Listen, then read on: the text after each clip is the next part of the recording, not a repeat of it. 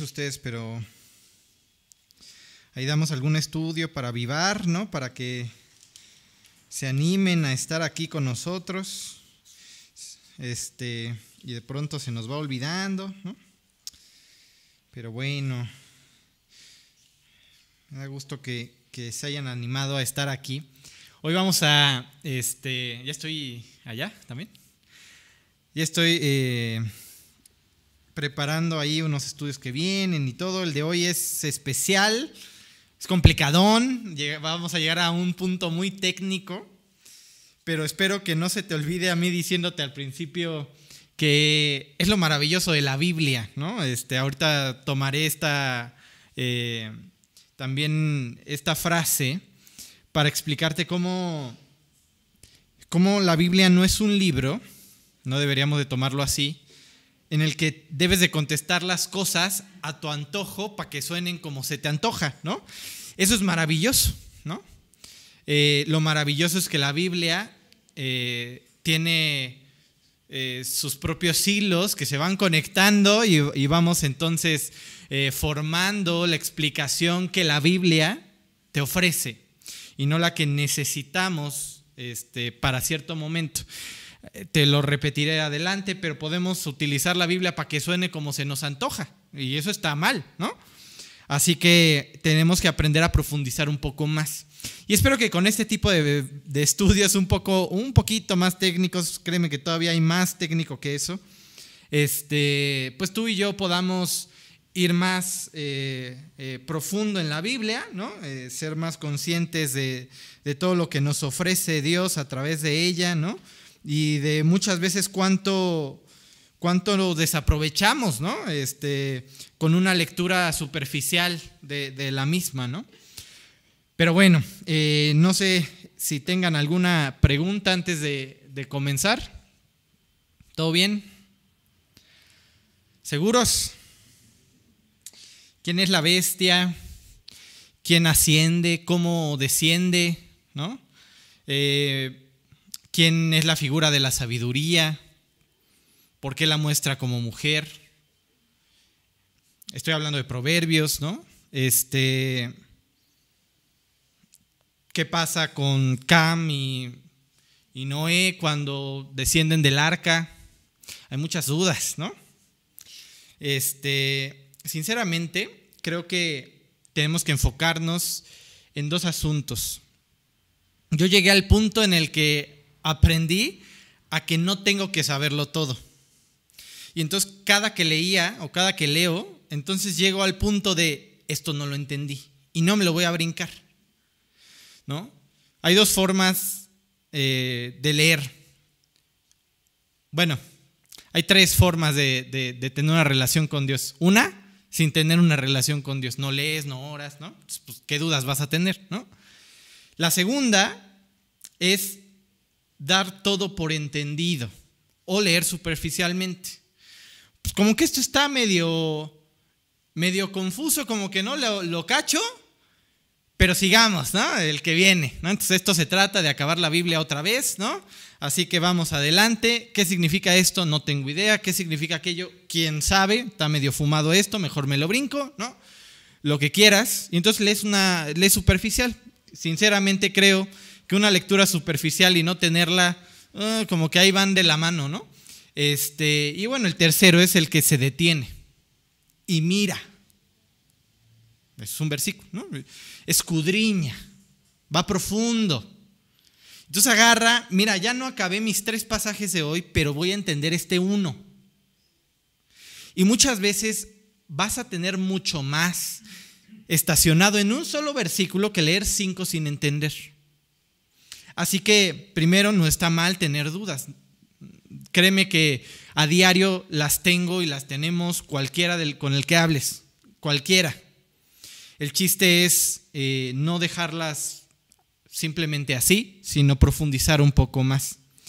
Y bueno, yo les dije ahorita muchos puntos. Cada que leo proverbios, a pesar de que lo he pasado muchas veces, pues tengo dudas acerca de algo en específico. ¿Cómo que el que bendice a su amigo de mañana por maldición se le cuenta? ¿No? Pero lo está bendiciendo. Y una pregunta así de simple, ¿no? O sea, ¿A qué se refiere? Pues si amas mucho a tu amigo y le hablas a las, a las 3 de la mañana, bueno, ahí tu amigo te contesta, ¿no? Te amo, amigo. Que Dios te bendiga, sí, pero dímelo a las 10, ¿no? Dímelo a las 9. Por maldición se le contará. O sea, la intención no siempre es lo único que cuenta. ¿Sí? Si, si le hablas a la madrugada para despertarlo, pues le estás arruinando el día. ¿Sí? Igual ya no, ya no concilia el sueño. Bueno, así en todo hay mucho en cada uno de los pasajes que vamos pasando. Así que espero que eh, se aliente tu corazón un poco más, cada estudio, cada, cada lectura, para profundizar. No dejes cosas superficiales, afectan tu fe. Dejar cosas superficiales, te lo voy a repetir más adelante, solamente hacen endeble tu fe. No tienes idea cuántas veces He escuchado a personas que dicen, yo no voy a compartir porque si me pregunta de esto, de aquello, no voy a saber contestarle. ¿Sí? Así que no dejes eh, preguntas a medias, además hay un gran riesgo de contestarlas erróneamente. Entonces ahí tienes miles de creyentes, de cristianos, yéndose a doctrinas equivocadas por contestar preguntas de forma equivocada, con, sin bases, ¿no? Bueno, Hoy vamos a, te dije, un, estudio muy complejo en cierta parte. Este, espero no perderlos eh, eh, y no perderme en algún punto. Eh, le puse por título Descendiendo en el caos. Ya se está volviendo interminable este estudio de David. créeme que estamos muy cerca de acabar.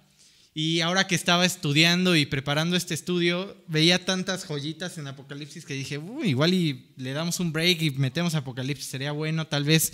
Pero bueno, que Dios vaya, vaya guiando. Por ahora vamos a seguir estudiando esto, esta historia, esta, eh, estas escenas de David.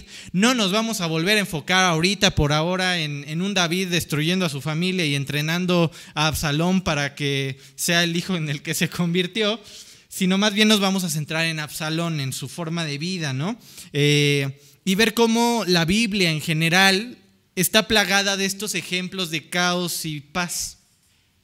Está plagada de, eh, de esta lucha entre el caos ¿no? y la paz, el shalom.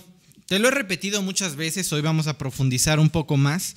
Ajá, este, y nos vamos a basar en la vida de, de este hijo de David, en Absalón. ¿ok? Piensa un poco en su contexto.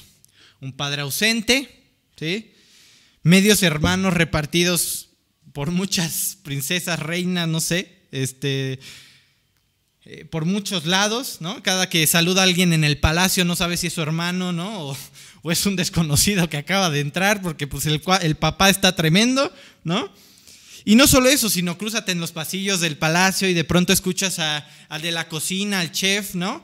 Este, diciendo, ¿ya escuchaste lo que hizo David? Mató a Urias. Para los de internet dije mató a Urias. este, mató a Urias, eh, tomó a su esposa.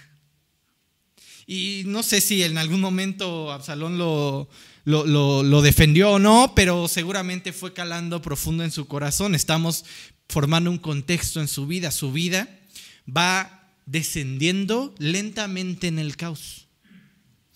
Y cada vez más marcado, ¿no? Llega un momento en el que eh, llega a tal grado su orgullo, su necedad, su, su pecado, que incluso es capaz de buscar la misma vida de su padre. Y no solo eso, ¿recuerdas por qué se convierte en lo que se convierte Absalón? ¿Qué es lo que lo detona? La violación de su hermana. ¿Y sabes en qué se convierte años después Absalón? en un violador. Toma las mujeres de David. Se convirtió en aquello que juró destruir, ¿no? Casi, casi. de esa forma, su vida, si vas viendo, se va convirtiendo en cada vez más desastrosa y más desastrosa y más desastrosa. Y tú lo ves y es un cuate inteligente. Da pasos firmes en cierta forma, para hacer el mal, pero firmes. Piensa en cómo persigue a Abnón. ¿Lo hizo rápido? No, se tarda dos años preparando el terreno y cuando ve el justo momento, mándame a Amnón, papá. Si tú no puedes venir, mándamelo a él para esto de la cosecha y las cosas. Ajá. Y ahí me lo echo. Y ni siquiera lo hace él, lo hacen sus achichincles, pero al final de cuentas lo planea por años. Es decir, años de darle vueltas a su dolor, a, todo lo que ha venido cargando, de tramar cosas equivocadas en su corazón hasta que lo consuma con, con Amnón. Y de ahí en adelante, ¿qué es lo que escucha el resto de su vida? A su hermana llorando. Dice que se la lleva a vivir con él. Todos los días llorando en su habitación por lo que le hicieron. Va calando en su vida. Cada vez va dando un paso más descendiendo su vida es cada vez más trágica, ¿no? Su resentimiento es aún más grande. Y se termina convirtiendo en, lo que juzgaba de su padre, ¿sí? Un hombre inteligente, la Biblia dice que muy apuesto, termina quitando, eh, haciendo lo mismo que, perseguía y muerto. Desciende por completo. Dice 2 Samuel 14, 25 al 27. Es una pequeña descripción de Absalón. Dice, no había en todo Israel ninguno tan alabado por su hermosura como Absalón. Desde la planta de su pie hasta su coronilla no había en él defecto. Cuando se cortaba el cabello, lo que hacía en el fin de cada año, pues la causaba molestia y por eso se le cortaba. Imagínate el melenón como para pesar el cabello de su cabeza 200 ciclos de peso real, ¿no? Así de guapo. Es como cuando yo me dejo crecer el chino, ¿no? Y me lo quieren comprar. Ándale, pues, Martín, sí, síguele, sí. Solito, ¿no? Solo tu mamá te ve bonito, ¿no? y le nacieron a Absalón tres hijos. Y chécate el detalle.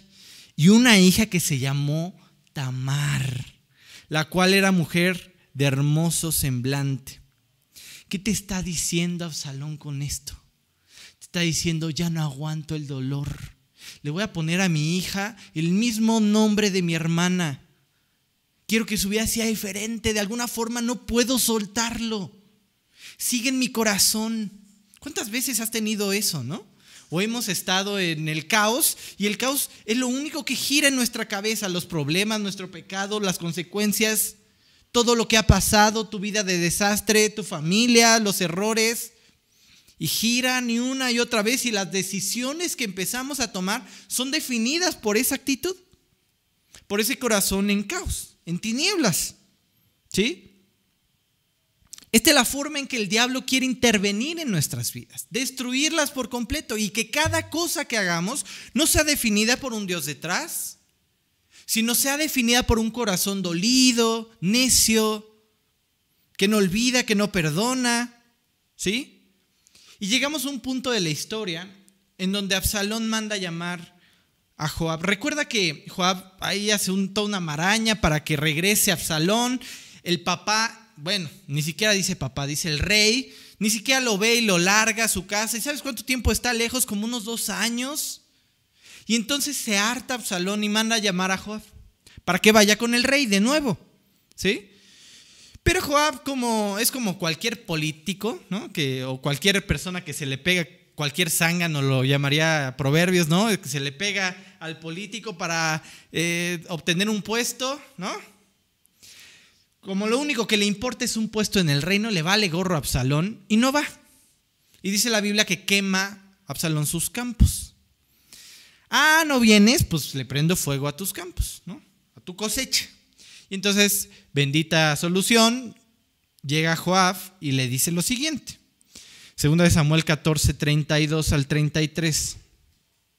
Y Absalón respondió a Joab, he aquí yo he enviado por ti, diciendo, vinieses, eh, diciendo que vinieses acá, con el fin de enviarte al rey para decirle, ¿para qué vine de Jesús? ¿Para qué me traes? Además allá mi abuelo es rey, el rey de Jesús. Timla o algo así se llama por ahí de 2 Samuel 3. Este, mejor fuera estar aún allá, vea, yo ahora el rostro del rey, y si hay en mi pecado, máteme.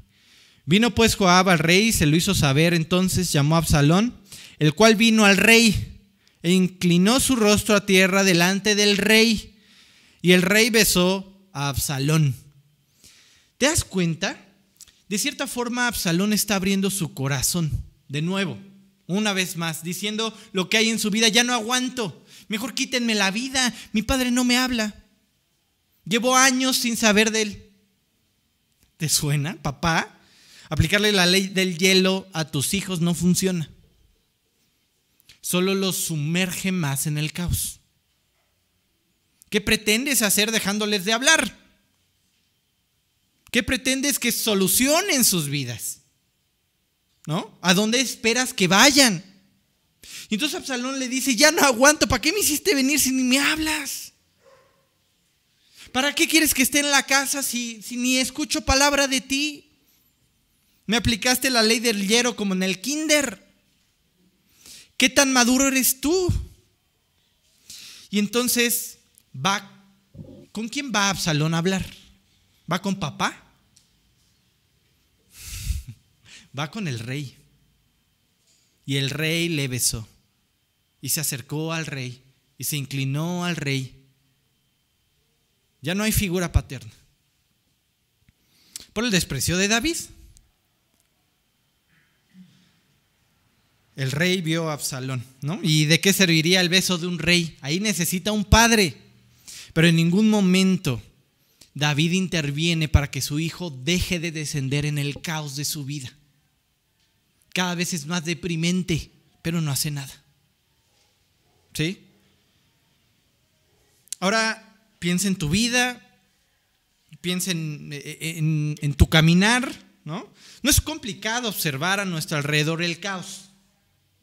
¿No? es difícil verlo. Piensa en todas aquellas noticias, cada vez más tiroteos, ¿no? En todos lados, eh, que las fuerzas de no sé qué eh, tomaron tal estado y ya no puedes entrar, ¿no? Este, que corrupción, lo que piensa, todo el caos. No te voy a deprimir aquí, pero es fácil verlo. Pero el caos al que me voy a referir, obviamente, es el mundo, pero es aquel punto en el que nosotros empezamos a ser parte de ese caos, como hijos de Dios inclusive.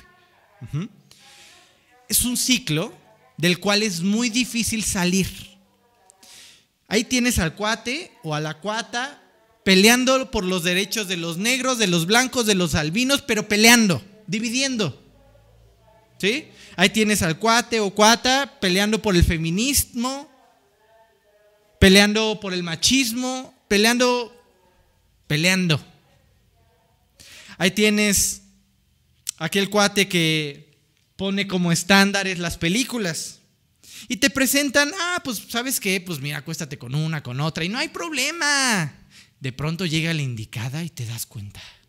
¡Ay! ¡Qué increíble! Así te lo pintan destruye el corazón de media docena de mujeres para encontrar a la buena. ¿No? O, ay, ¿sabes qué? Esto ya no funciona. Divorciémonos. Y ves a los hijos felices, a ellos felices, encontrando de nuevo el amor. Así no funciona. Te está invitando al caos de forma bonita. Le está poniendo una cerecita a lo equivocado. Y de pronto ahí tienes al creyente que no es tajante en sus convicciones con respecto al aborto, con respecto a, la sexualidad. Y comienza a ser parte del caos. ¿Dónde estás poniendo tus estándares? ¿Con lo que escuchas? las canciones que te invitan a dar renda suelta a tus emociones, la pornografía que no puedes dejar, y que cada vez el mundo te invita, no, no está mal, es más, ¿quieres un chorrito? Fuma cinco, ya es legal. ¿Sí? Te invitan al caos. Y ahí tienes a un Absalón con todo lo que ha vivido, con un pasado horrible, siendo invitado con cada paso por las personas que lo rodean, por las circunstancias, a seguir descendiendo en el caos una vez y otra vez y otra vez. Y del otro lado, a un papá con una Biblia en mano. y tú te preguntas, pero ¿por qué mi hijo no sigue a Dios? ¿No? ¿Por qué no reacciona? ¿Por qué no le entrega su vida a Dios? ¿No? Bueno, entremos entonces ahora de lleno a este tema del caos. Definámonos, definámoslo bíblicamente. Jeremías 4, 22 al 23. Jeremías 4, 22 al 23. Ok, esta es otra versión, espero que no se ofendan. ya llegamos al versículo, amigo, que no podemos quitar. Porque mi pueblo es necio, no me conoce. Son niños estúpidos, dice aquí esta versión. Ah, suena mejor hijos ignorantes en la 60. Bueno, quedemos con la, con la 60, al final es lo mismo. No tienen entendimiento, son sabios al hacer el mal, pero no saben cómo hacer el bien. Y chécate el 23. Miré la tierra y aquí estaba desordenada y vacía. Ya los cielos eh, no tenían luz, estaba oscura, en oscuridad. Entonces te cuenta cómo la humanidad ha decidido apartarse y han entendido mejor cómo hacer el mal que cómo acercarse a Dios. Eso no les importa. Han descendido y van a una tierra desordenada, vacía y en oscuridad.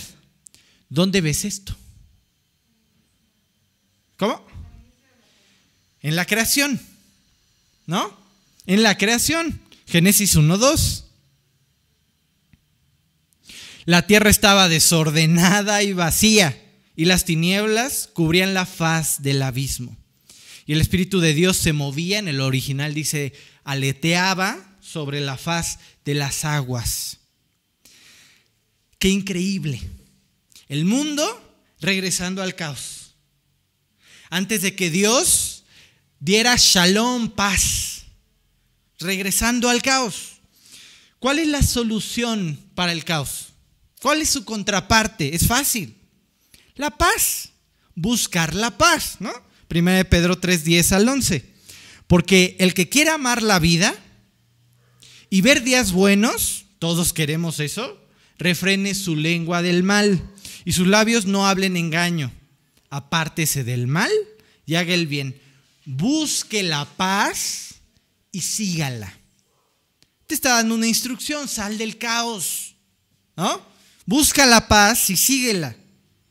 Y la pregunta lógica después de este versículo sería, ok, Martín, entiendo, ¿qué hacemos para salir del caos? Pues encontrar la paz y seguirla. Pero ¿cómo encuentro la paz? ¿Dónde está la paz?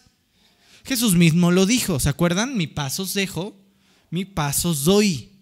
Y no la doy, es el versículo que sigue, creo que si lo puse 14, 12, Juan 14, 12. No la doy como el mundo la da. ¿Sí? No se turbe vuestro corazón ni tenga miedo. ¿Dónde encuentro la paz? En Cristo. Eso dice la Biblia. Así que cuando te está diciendo busca la paz y síguela, encuentra a Cristo y síguelo. Aquí la pregunta siguiente sería, ¿por qué Jesús nos puede ofrecer paz? Y no solo paz, sino paz diferente a la que el mundo ofrece, sino aún más eh, alta. ¿Por qué? La respuesta fácil, la respuesta corta, podría ser pues es que es Cristo. Es el Hijo de Dios. Es Dios. Pero así nos convertiríamos en creyentes que acomodan un argumento para que suene como pensamos. Hay muchos cristianos predicando así, acomodando la idea para que suene como yo quiero que suene. Eso es trampa, eso es deshonesto. De mis propios oídos escuché a un predicador decir, los que no se vacunan son como el diablo que tentó a Jesús, que le dijo que se aventara y que los ángeles lo iban a agarrar. Así son. ¿Eh? ¿Cómo lo viste que yo no lo veo? ¿Cómo, lo, cómo son semejantes? ¿Somos, ¿Son el diablo que, que, no, que se avienta o que tienta a Dios? O, ¿Qué onda con eso, no? Pero la Biblia puede sonar como quieras que suene Deshonestamente, obviamente.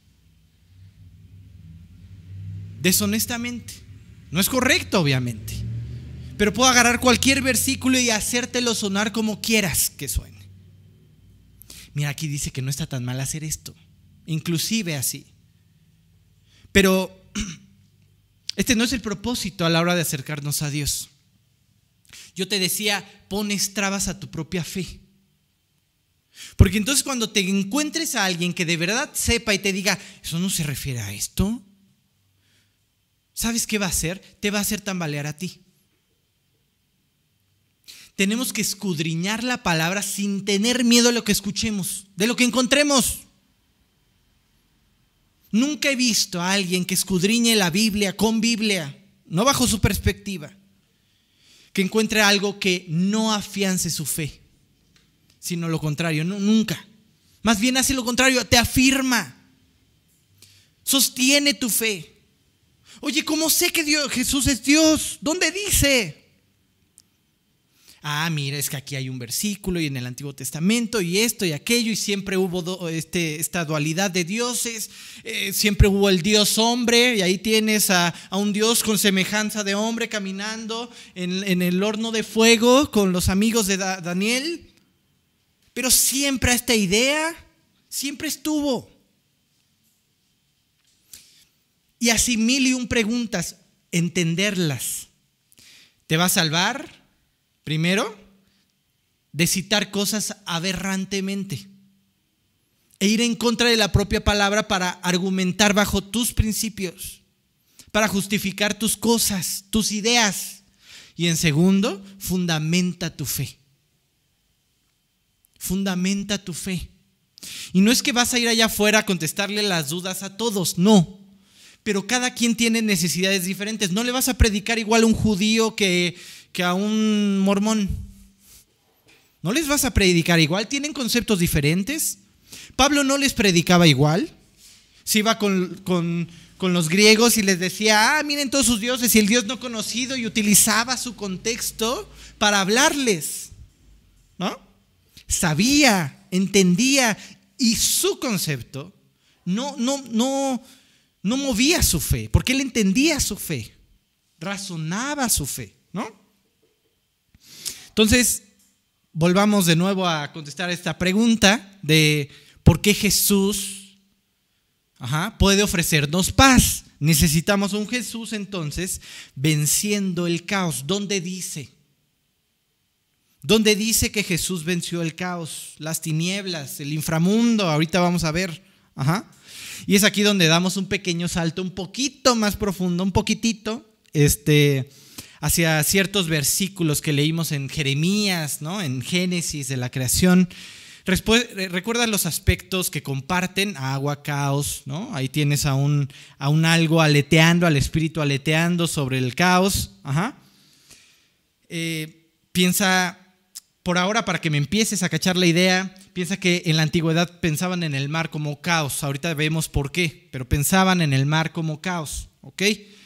Entonces tú tienes en Génesis al Espíritu volando sobre el caos y después con la creación trayendo paz. ¿Dónde más encontramos estas semejanzas? Caos, Espíritu aleteando. ¿Dónde más? ¿Recuerdan? Agua, paloma. Sí, ya se las di digerida, ¿no? Ya se las di así, ya de pechito para que metieran gol, ¿no? Este, exactamente. En el arca también, exacto. Con Jonás. Jonás significa paloma. Y ahí tienes agua, caos, y es donde nos vamos a centrar. Pero bueno, la primera idea que viene a nuestra mente generalmente es el bautizo. Y ahí tienes a un Dios diciéndote, Jesús entra al caos, sale del caos y te trae paz. Vence al caos. Vence al caos. No puedes salir de tu caos. Aquí está mi hijo, en él tengo complacencia. Él es mi estándar, él puede hacerlo. ¿Sí? ok, bueno. Todas las culturas en la historia, si tú te pones a estudiar a los, a los babilónicos, a los cananeos, a muchas historias, tienen esta escena de un agua que se mueve en caos primigenia, ¿no? De la creación, y que de ahí viene, ¿no? Como la creación, o de ahí parte la creación. Ahí tienes una historia de Marduk que, que rompe al, que parte a un ser monstruo marino y con una parte pone la tierra y otro los cielos, ¿no? Entonces, en cada teoría, en cada historia este, de la antigüedad, tienen esta relación de, del agua, Ajá. como un lugar inhóspito. Y es obvio, ¿Quién puede quedarse en el océano? ¿no? Por más que sepa nadar, por más que sepa flotar por mucho tiempo sin un barquito. Nadie. Es un lugar inhabitable. Inhabitable. Oscuro, frío, toma tu vida, ¿no? Muerte, representa la muerte. Además, tienes esta idea de que en el mar hay monstruos. ¿Por qué? Porque no lo conozco. No sé qué hay. No sé qué hay en el fondo. Conozco los pececitos, ahí va Nemo, ¿no? Los de arribita. Pero al fondo, los grandes monstruos marinos, eso dice la creación, ¿no? Creó a los grandes monstruos marinos. Ni tengo idea de qué son. Por ahí he visto saltar una cosa gigante que, se llama ballena, ¿no? Pero veto a saber si hay uno más grande. Entonces, quiero que empieces a relacionar esta idea de la antigüedad del caos en el mar con grandes monstruos habitando en él, en especial uno. La palabra leviatán se repite muchas veces en la Biblia y se hace referencia a un monstruo marino, ¿sí? A un dragón marino, Jeremías, y perdón, Isaías 27.1, vamos a leer Isaías 27.1. ¿okay? Ya te introduje ahora el caos en el mar, pero también te, voy a introducir ahora al dueño del caos. ¿no? Isaías 27.1, en aquel día Jehová castigará con su espada dura, grande y fuerte a Leviatán, serpiente veloz, y a Leviatán, serpiente tortuosa, y matará al dragón que está en el mar. Aparece la misma palabra, Nahash, que en Génesis 3, la serpiente. ¿Sí? Y lo relaciona con el caos del mar. ¿Por qué en, Apocalipsis 13 la bestia sale del mar? Porque viene del caos, es su terreno. Reina ahí. La bestia reina en el caos, es el señor del caos, ¿no? Así que no solamente eso, sino que es relacionado con el inframundo. Descendió mi alma al Seol, ahorita vamos a ver a Jonás, ¿no? Tomó mi vida, ¿no? como en el vientre del, del Seol. Ajá. Así que es el Dios del caos, del inframundo. ¿Y a quién podríamos estarnos refiriendo? Pues a Satanás, ¿no? Al diablo. La misma referencia se hace en Apocalipsis 12.9. Apocalipsis 12.9. Dice, y fue arrojado el gran dragón, la serpiente antigua. Si ves, está casi casi dándole los mismos adjetivos. ¿Qué se llama? Satanás, diablo, el cual engaña al mundo entero. Fue arrojado a la tierra y sus ángeles fueron arrojados con él. Apocalipsis 22 también tiene una descripción. Entonces ahora tenemos el caos, gobernado por la serpiente antigua de Génesis 3, por Satanás, ajá, siendo dueños del inframundo, de la muerte. ¿Sí? Cuando piensas en Jesús y todos los fariseos pidiéndole una señal, ¿te acuerdas? ¿Qué estaba sucediendo antes? Bueno, pues ya, ya lo leerás. Pero al final de cuentas le, hacen una, eh, se ponen en contra de él y le dicen, mm, si sacas demonios, puede ser que seas el rey de los demonios. No, no, no. Yo no soy el señor del caos. ¿Quieren señal? Dice el versículo Mateo 12, 39, 40. Él respondió y les dijo, la generación mala y adúltera demanda señal, pero señal no le será dada, sino la señal solo una.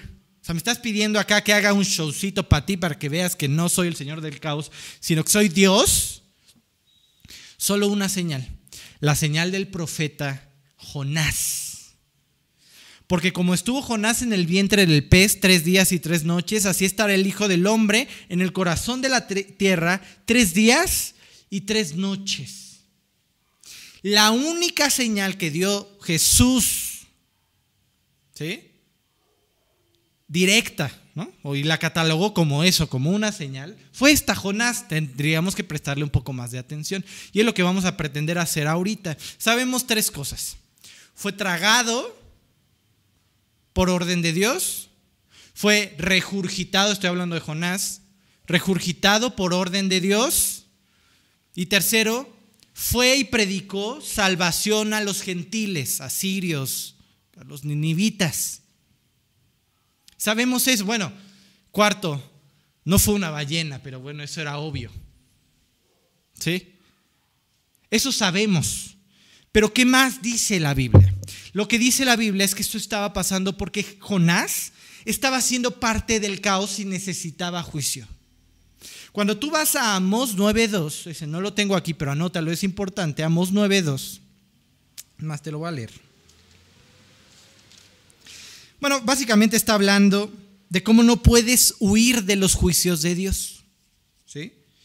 Y dice, aunque cavase hasta el Seol, está huyendo, ajá, de allá los tomará mi mano. Está hablando de huir. Y en Jonás 1.13, cuando dice que reman, dice que están huyendo. Es la misma, es el único lugar donde se repite esta palabra. Remar y cavar. Huir. ¿Sí? Huir de Dios. Pero Jonás te diría, mm, no puedes. Estoy a punto de ser tragado por algo porque no puedo huir del juicio de Dios, es imposible. Y ahí tienes a la humanidad pretendiendo que sí. Tratando de hacer, sus búnkers ¿no? más profundos cada vez para huir del juicio venidero. ¿Lo has escuchado? ¿No? Pues ahí está. Pero de ahí los tomará mi mano. ¿Sí?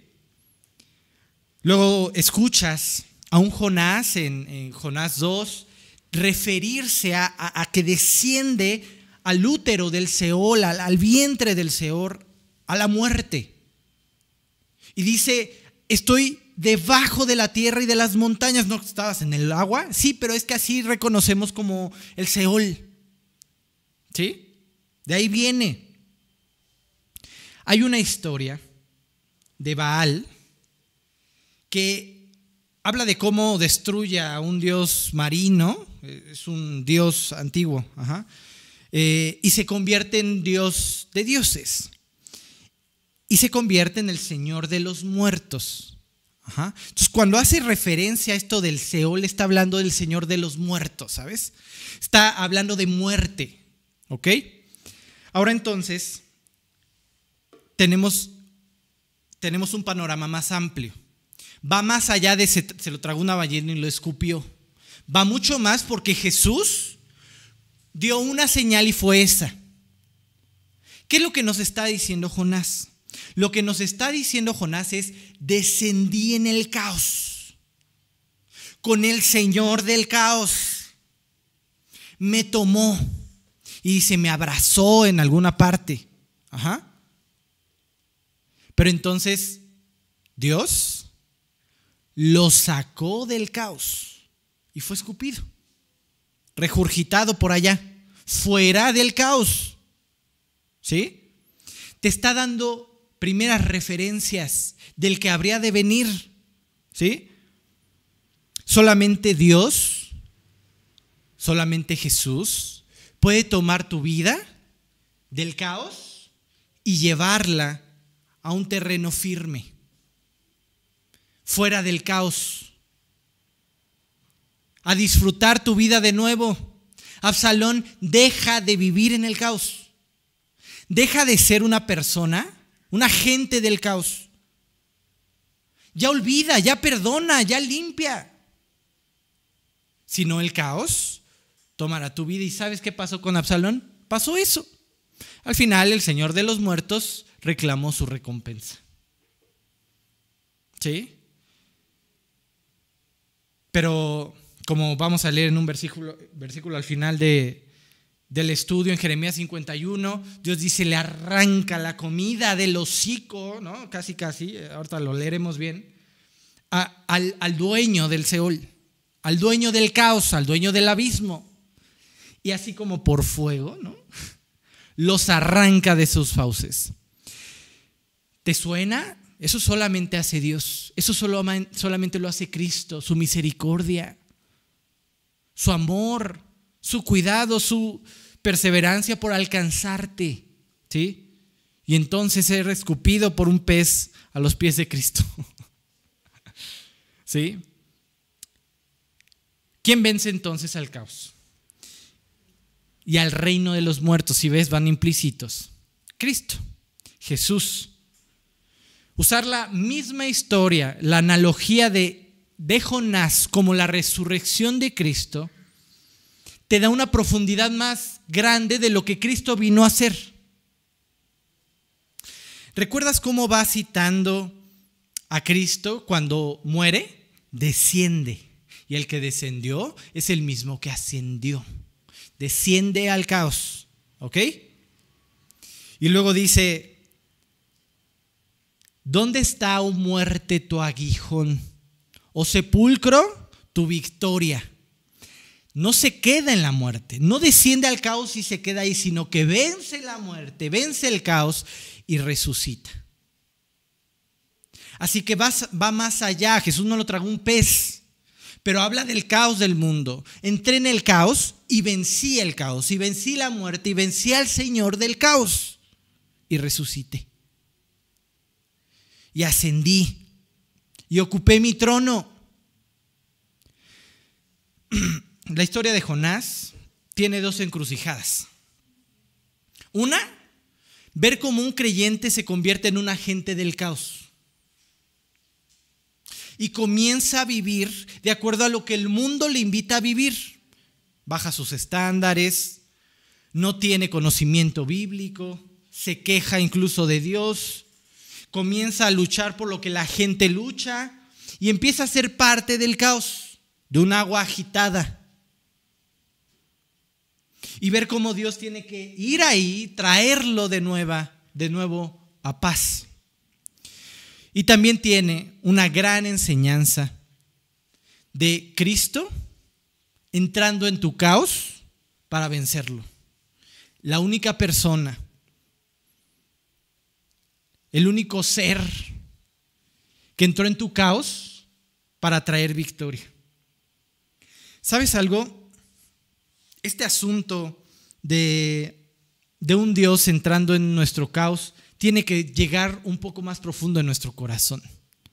Qué necesidad de que aquel que eligió las tinieblas en lugar de la luz vea la gloria de Dios descender para intervenir en sus problemas, en su caos. A Jonás lo aventaron al caos, al mar, ¿no? su vida, sus problemas. Jesús eligió bajar. Venir por ti, por mí.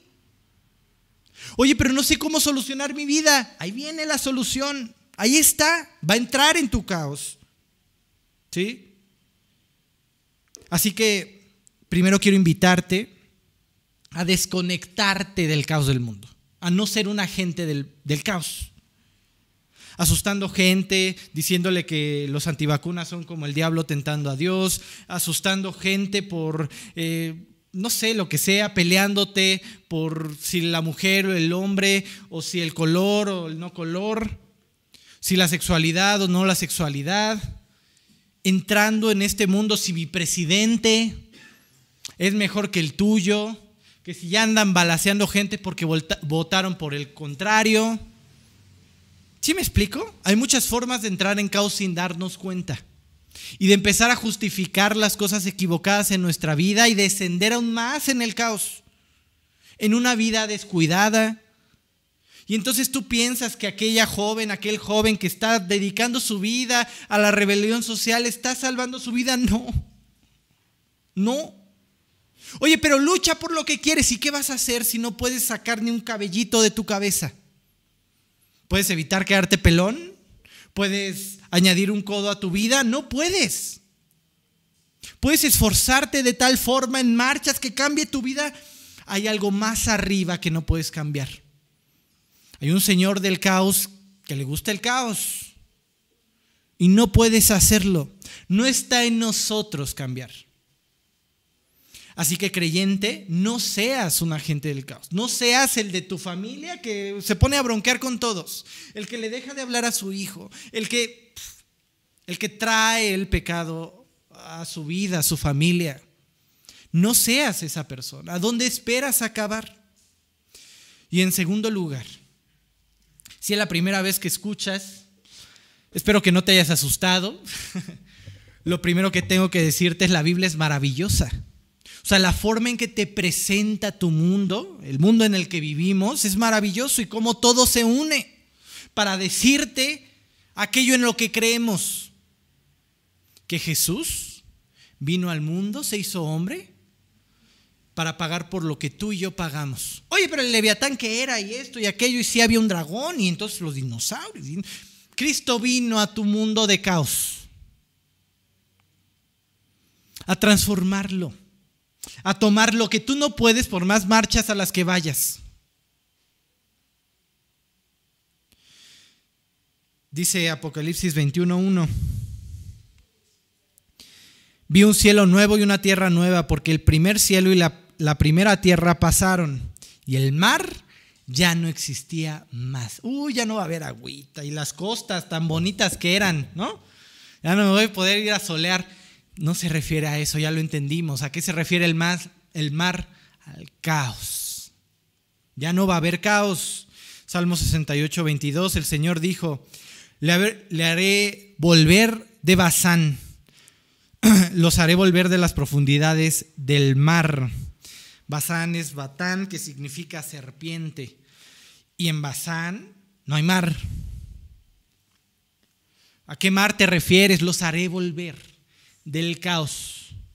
Y yo, si fuere levantado de la tierra, a todos atraeré a mí mismo, dice Jesús, del caos, de tu vida en desorden.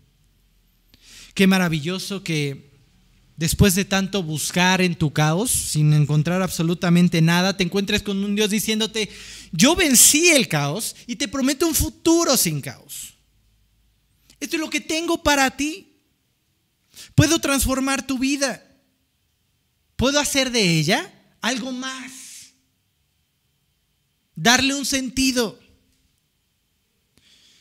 Jeremías 51, 42. Con este cerramos. Subió el mar, el mar, perdón, sobre Babilonia, es decir, el caos se volvió contra ellos mismos de la multitud de sus olas fue cubierta. Sus ciudades fueron asoladas, la tierra seca y desierta, tierra en que no morará nadie, ni pasará por ella hijo de hombre. Está hablando de todo este concepto de caos y juzgará a Abel, señor o amo, ya estuvimos hablando de él, en Babilonia, y sacaré de su boca lo que se está tragando y no vendrán más naciones a él y el muro de Babilonia caerá. A mí me maravilló este versículo y yo lo encuentro como una promesa maravillosa de un Dios viniendo a arrebatar de las fauces de la muerte a la humanidad, a los que decidan arrepentirse. Pero aquellos que no, que formen parte de este ecosistema sin, sin rumbo, pues entonces verán sus vidas descendiendo en el caos cada vez más hasta tomar su vida las aguas, como dice, cubriéndolos a ellos mismos, el caos con el que se manejaban, cubriendo, inundando a la propia Babilonia, es decir, juicio. Así que hoy quiero invitarte, si es la primera vez que lo escuchas, a, mira, deja de luchar. ¿Sí? El que te pongas a favor o en contra de cada vez más cosas, tratando de arreglarlo todo, no hace la diferencia.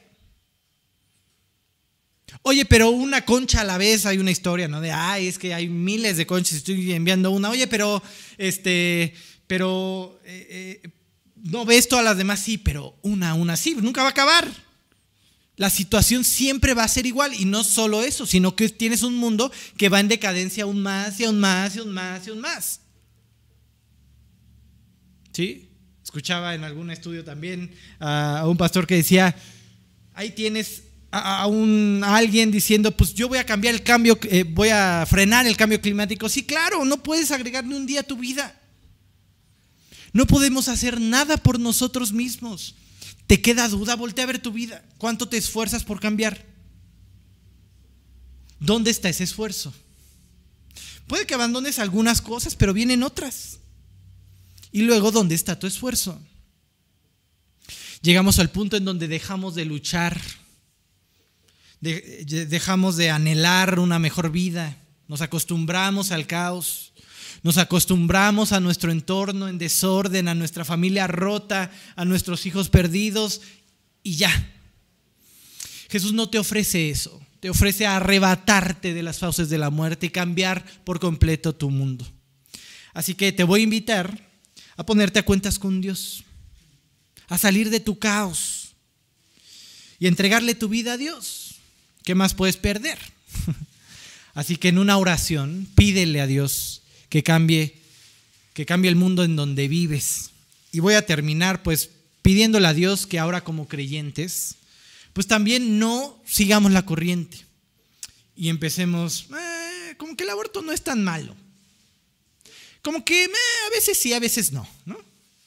Y empecemos a aceptar las cosas que irrevocablemente están mal en nuestra vida. Vamos a orar.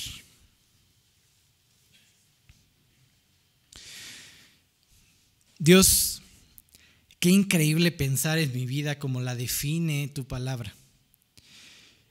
Y siendo muy sincero, es muy atinada esa descripción, caos. Mi vida es un caos, Dios.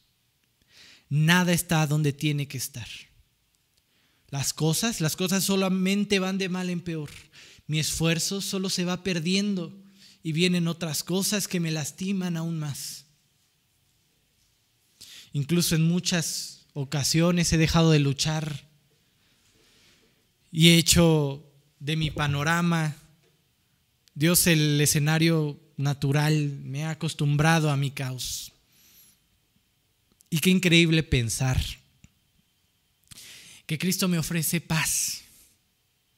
Y no me la ofrece solamente de labios para afuera, sino que vino y se entregó, descendió al caos y resucitó para traerme una vida diferente. Hoy quiero aceptar ese pago que Cristo hizo en la cruz, de todos mis pecados, de todas mis rebeliones. Te quiero pedir perdón por todo lo que he hecho y te quiero pedir, Dios, que tú transformes mi vida. Que aquella paz que Cristo ganó en la cruz para mí se manifieste el resto de mi vida. Dios, transfórmame. Sé mi Señor. Sé ahora tú mi Señor.